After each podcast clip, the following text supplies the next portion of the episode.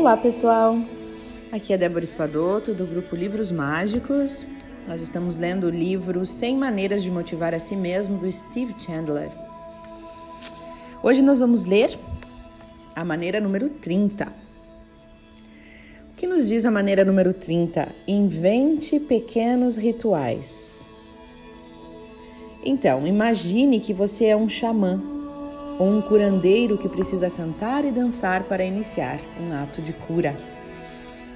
E aí, invente um ritual que seja só seu.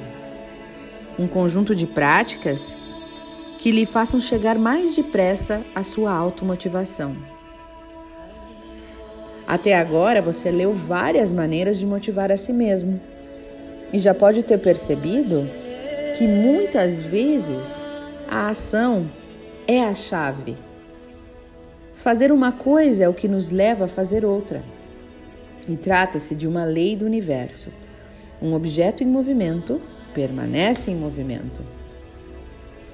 O grande jogador de basquete Jack Twyman costumava iniciar os seus treinos chegando cedo na quadra e fazendo 200 arremessos. Eram sempre 200 arremessos que ele contava um a um. Mesmo que ele já se sentisse aquecido após 20 ou 30, ele continuava até arremessar, arremessar 200 vezes. E aquele era o seu ritual, que invariavelmente o levava a um estado de motivação para o resto do treino ou de uma partida.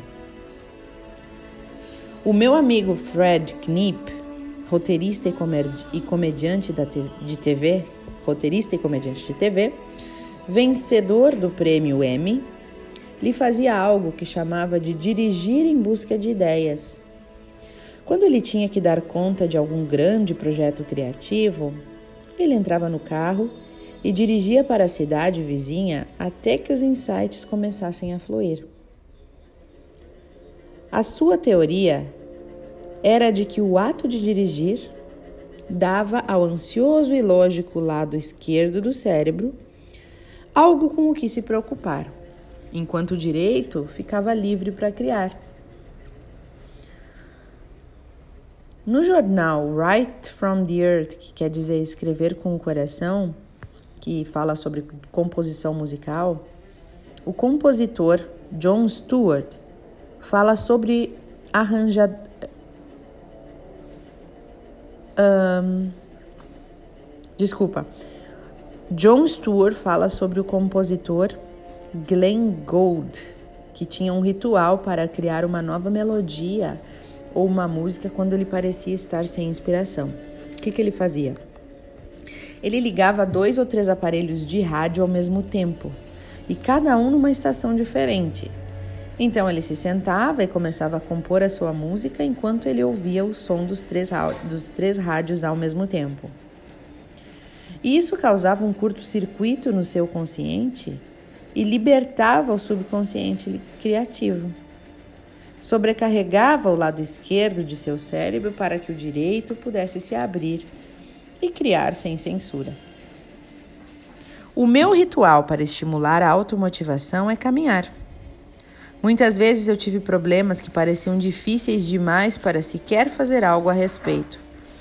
Mesmo assim, procurei seguir meu ritual e levar a questão para uma longa caminhada. Às vezes ela, ela dura duas horas. Mas, ao longo dessas andanças, algo sempre parece surgir do nada. Uma ideia que vai resolver tudo. Uma das razões pelas quais eu acredito que funciona ter rituais, né? É que os rituais são ações, já te colocam na ação. Iniciar um ritual é agir na direção de encontrar uma solução. O curandeiro xamã que dança já está fazendo alguma coisa. Ele já está em movimento. Então, crie pequenos rituais que funcionem como pontos de partida para você. Eles o colocarão em ação mesmo antes que você se sinta pronto para tal. Rituais sempre superam a sua hesitação e o ajudam a ganhar motivação de uma forma previsível e controlável.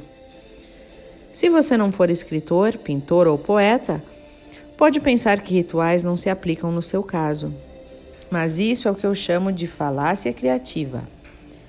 Na verdade, sua vida inteira está aí para ser criada por você.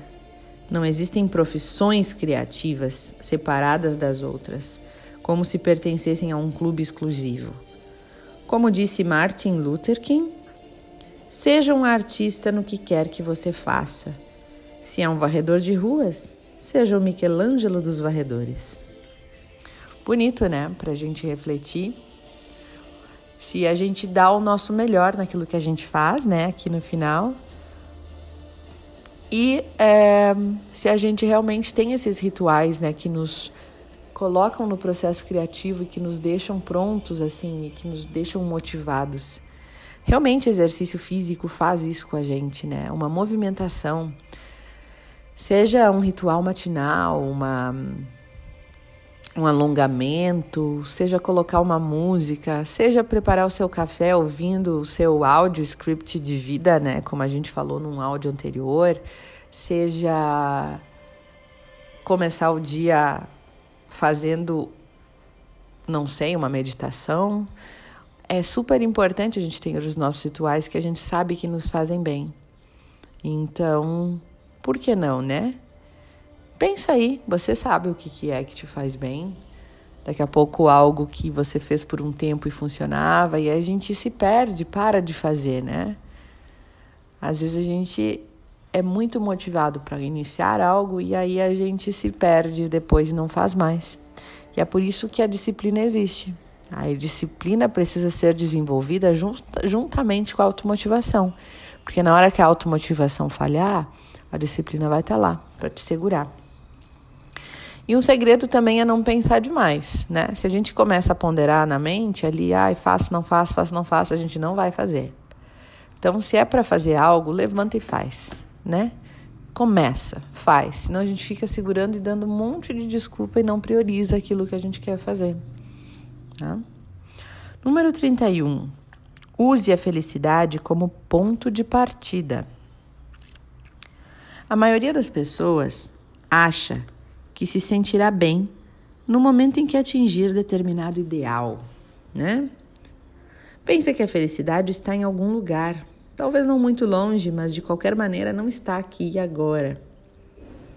E a gente fica pensando: ah, no dia que eu me formar, quando a casa estiver pronta, quando as dívidas acabarem, quando eu tiver alguém, quando eu voltar para o Brasil, quando, né?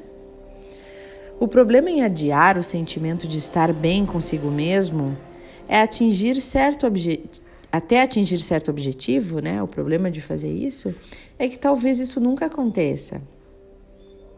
Então, ao condicionar a sua felicidade a algo que você ainda não tem, você está negando o poder de criar felicidade para si mesmo agora.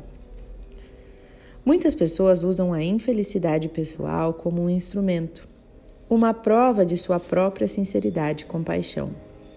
Mas, como Barry Kaufman ressalta de forma eloquente em To Love is to Be Happy, que quer dizer amar é ser feliz, né? Com alguém. To love is to be happy with someone, deveria ser então. Aí o livro seria Amar é ser feliz com alguém. Ser infeliz é desnecessário. É essa, isso que ele diz no livro. Ser infeliz é desnecessário. Porque é possível ser feliz e sincero, e ser feliz e sentir compaixão. E de fato, amar alguém quando se está infeliz nem parece ser amor de verdade. Fred Knipe conversou comigo sobre como nós, os seres humanos, aprendemos a usar e a abusar da infelicidade. Olha se isso não é verdade. Usar e abusar da infelicidade. É isso que a gente faz. Ele listou as razões secretas pelas quais as pessoas pensam que devem ser tristes. Olha só. Se eu fico triste, isso prova que eu sou uma boa pessoa. Não tem gente que pensa assim? Ou se eu me sinto para baixo, quer dizer que eu sou responsável. Se eu ficar mal, eu não estarei magoando ninguém. Né? Se eu me entristeço, significa que eu me importo com os outros. Eu fico triste, né, ao ver coisas tristes dos outros. Prova que eu sou realista e consciente. Prova que eu estou tentando tomar alguma atitude.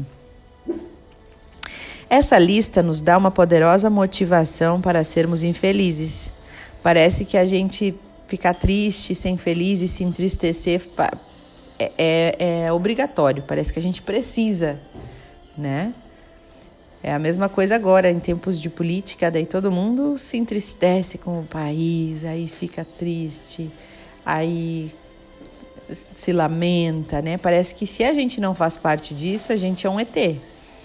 Ah, mas tu não te importa com o teu país, né? Não é assim que é? Um, como pioneiro da transformação pessoal, o Werner Erhard ensinava em seus seminários que a felicidade deve ser um ponto de partida e não de chegada. Quando estava morando e trabalhando na Rússia, esse autor, o Erhard, foi entrevistado pelo apresentador Larry King via satélite. E ele mencionou que em breve voltaria aos Estados Unidos. E King perguntou se o retorno ao país natal o deixaria feliz. Erhard fez uma pausa desconfortável, porque na visão dele nada nos faz feliz. Por fim, Disse Larry: Eu já sou feliz. Voltar não vai me deixar mais feliz ou não vai me fazer feliz, porque eu já parto da felicidade em tudo o que faço. Sua felicidade é um direito nato.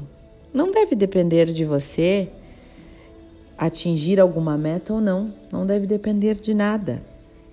Comece agora a tomar posse da felicidade e usá-la para tornar a sua automotivação mais divertida o tempo inteiro e não só no final. Então, o que que tá aí te colocando condição na sua felicidade, né? O que que é que você está esperando acontecer para só então ser feliz? Vou te dizer uma coisa, saiba que isso não é verdade. Né? Isso aí não é verdade. Não espere por esse momento, porque às vezes a gente espera algo acontecer e chega, aquilo acontece e a gente se dá conta que não era aquilo, que é, ficou uma tristeza muito profunda, porque a gente estava contando com algo que não está fora, está dentro. A gente tem que estar tá bem agora, no dia de hoje. Então, não espere, né? Muito bonitos os textos de hoje. Crie seus rituais, busque a sua felicidade da maneira que convir, convir para você. Busque o seu ritual de felicidade e motivação. Você vai encontrar o que, que te faz feliz. Faça mais, faça hoje, faça todos os dias. Não espere as coisas acontecerem. Bom, um beijo grande para vocês e até o próximo áudio.